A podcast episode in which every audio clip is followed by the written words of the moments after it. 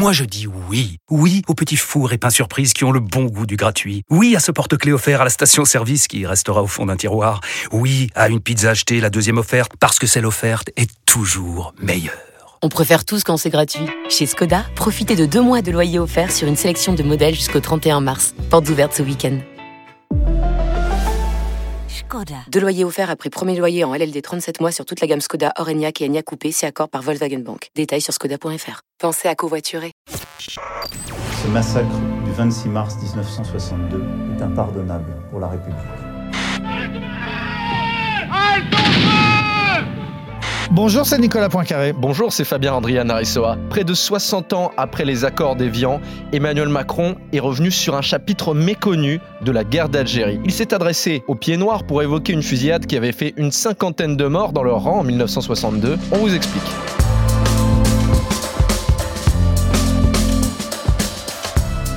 On pourrait presque parler d'une obsession algérienne. Emmanuel Macron a multiplié tout au long de son quinquennat les gestes mémoriels envers les différentes communautés qui ont participé à la guerre d'Algérie, envers les Harkis et désormais envers les Pieds Noirs. Trois bonnes raisons d'écouter ce podcast avec Nicolas. Eh bien, on va voir ce qui s'est passé d'abord rue d'Ilcy à Alger le, le 26 mars 62 et puis le 5 juillet 62 à Oran. Ce sont deux grands massacres qu'on n'a pas appris à l'école et que la France aujourd'hui a donc décidé de reconnaître. Cela vient après d'autres déclarations d'Emmanuel Macron sur par exemple la colonisation qui est un crime contre l'humanité ou bien sur les excuses dues aux harkis qu'on a abandonnés ou encore sur la reconnaissance des exactions de la police à Paris en octobre 61. Pour Emmanuel Macron, décidément l'Algérie, c'est un passé qui ne passe pas. Expliquez-nous le monde. Un podcast RMC. Nicolas Poincaré. Fabien Randrian Aressoa.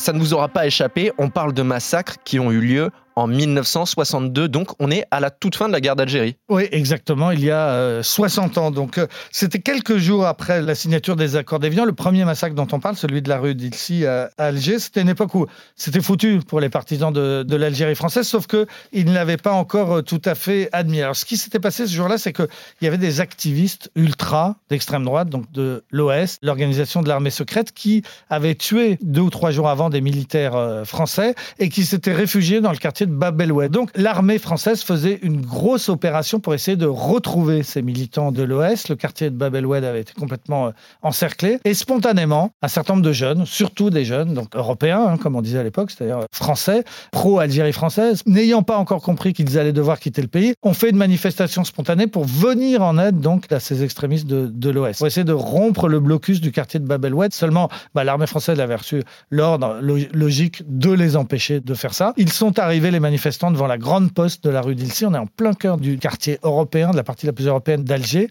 Et là, surprise générale, sans sommation, sans doute, il y a eu un petit coup de feu, une provocation, quelque chose, on ne sait pas bien, mais en tout cas, sans sommation, l'armée française a ouvert le feu. Et ça va durer 12 minutes. Pendant 12 minutes, des soldats français vont tirer sur des jeunes Français désarmés. Il existe une archive incroyable de ce moment-là qu'on doit à un journaliste de la radio belge, René Duval.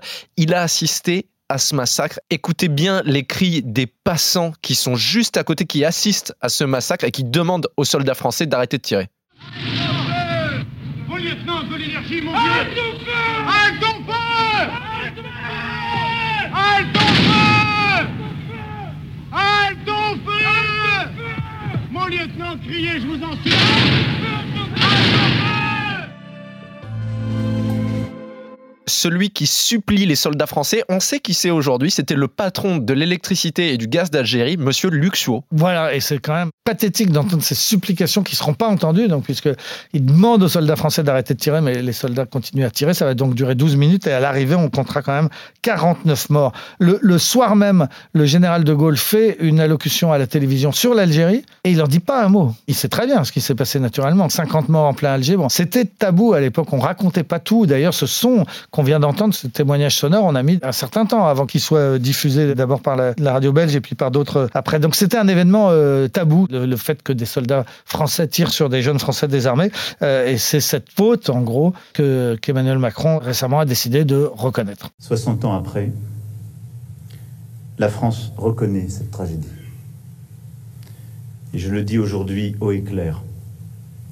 Ce massacre du 26 mars 1962 est impardonnable pour la République. En s'adressant aux pieds noirs, Emmanuel Macron est revenu sur un deuxième massacre qui, lui, a eu lieu quelques mois plus tard, exactement en juillet 62 à Oran. Voilà, le 5 juillet 62, c'est le premier jour, le jour de l'indépendance de l'Algérie. Donc Oran, magnifique ville au bord de la mer, deuxième ville d'Algérie. Eh bien, les Algériens sont en liesse, célèbrent leur indépendance après des années de guerre civile contre la France. La plupart des, des pieds noirs ont commencé à quitter le pays, mais pas tous. Il en reste beaucoup euh, qui sont encore là pas les plus riches, hein, souvent ceux qui sont encore là le 5 juillet, c'est souvent que c'était des pieds noirs qui ont cru qu'ils allaient pouvoir peut-être rester ou qui n'avaient pas les moyens d'aller s'établir en France. En tout cas, voilà, une, une journée de liesse, théoriquement, sauf que ça va très très mal se passer. En cours de journée, la célébration de l'indépendance tourne à la chasse aux Européens, à la chasse aux Français, à la chasse aux Blancs. On va aller les rattraper dans la rue, les lyncher, leur tirer dessus, les égorger. D'abord dans la rue, ensuite on rentre dans les immeubles, dans les maisons, la foule rentre et attrape les Français et les tue. Et puis il y aura même des scènes épouvantables dans des églises où s'étaient réfugiés des Français, et puis même à l'hôpital où il y a des malades français qui vont être tués dans leur lit. C'est terrible, ça va durer toute la journée et le bilan euh, établi euh, aujourd'hui, il est d'environ 700 morts. C'est quand même énorme, 700 euh, Français massacrés par des Algériens. Et alors, histoire dans l'histoire, eh bien c'est que l'armée française était encore très présente. À l'époque, l'armée française a mis des mois à quitter l'Algérie. Il y avait 18 000 soldats français répartis en plusieurs casernes autour de la ville d'Oran. Naturellement, leurs officiers ont très bien su, et le général qui les commandait en particulier, a très bien su ce qui était en train de se passer. Et qu'est-ce qu'il a fait? Rien. Il a laissé faire. Les soldats sont restés l'arme au pied, ne sont pas intervenus. On a laissé faire le massacre. Pourquoi? C'est difficile à comprendre, mais c'était la fin de la guerre. C'était le jour de l'indépendance. La France avait perdu. La France avait décidé de se retirer. Donc, ce jour-là, intervenir, euh, bah, c'était relancer les combats. C'était relancer tout ce qui venait de se, se, terminer. Mais en tout cas, il y a eu une non-assistance à personne en danger terrible. Et puis, encore une fois, ce drame a longtemps été tué. Les pieds noirs, eux, ils savent ce qui s'est passé. Hein. Tous les pieds noirs d'Oran ont eu des amis, des victimes, des cousins euh, ont été tués dans ces massacres et ils ont bien vu que la France n'en parlait jamais, que l'Algérie n'en parlait jamais non plus. C'était une sorte de massacre oublié, un peu honteux des deux côtés, côté algérien pour l'avoir commis, côté armée française pour n'avoir rien fait, un peu honteux et donc dont on ne parlait jamais jusqu'à ce qu'effectivement récemment Emmanuel Macron dise qu'il faut reconnaître ce massacre-là aussi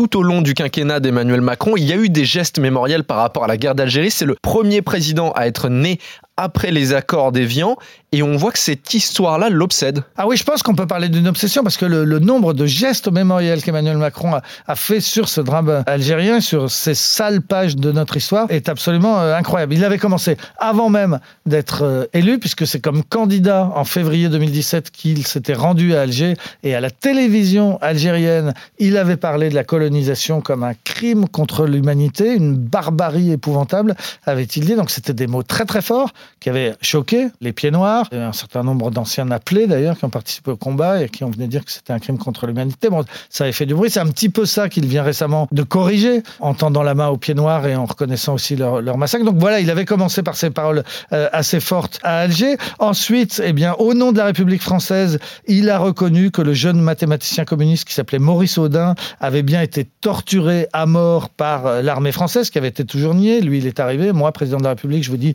évidemment si ce mathématicien a été tué dans des conditions épouvantables. Un petit peu plus tard, euh, il avait reconnu que l'avocat nationaliste Ali Boumedjel, ça c'était dans les années 50, euh, avait été arrêté, torturé et assassiné par les soldats français.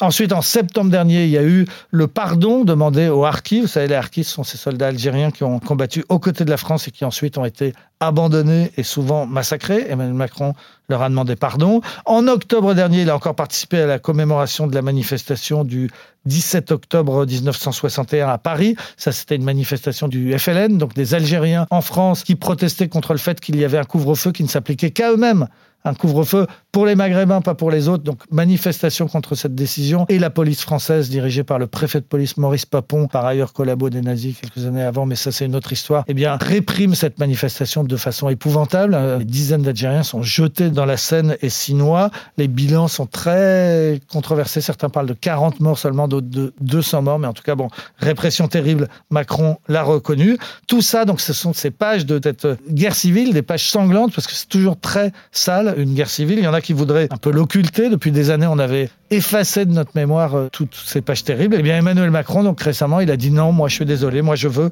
que l'on n'efface rien, que l'on n'accepte rien, que l'on oublie rien.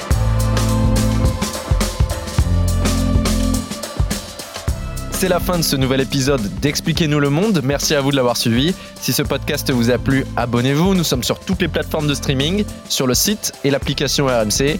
Parlez-en autour de vous. Prenez soin de vous. À la semaine prochaine. À la semaine prochaine, Fabien. Retrouvez Nicolas Poincaré dans Apolline Matin. Tous les jours à 6h20 et 7h50 sur RMC.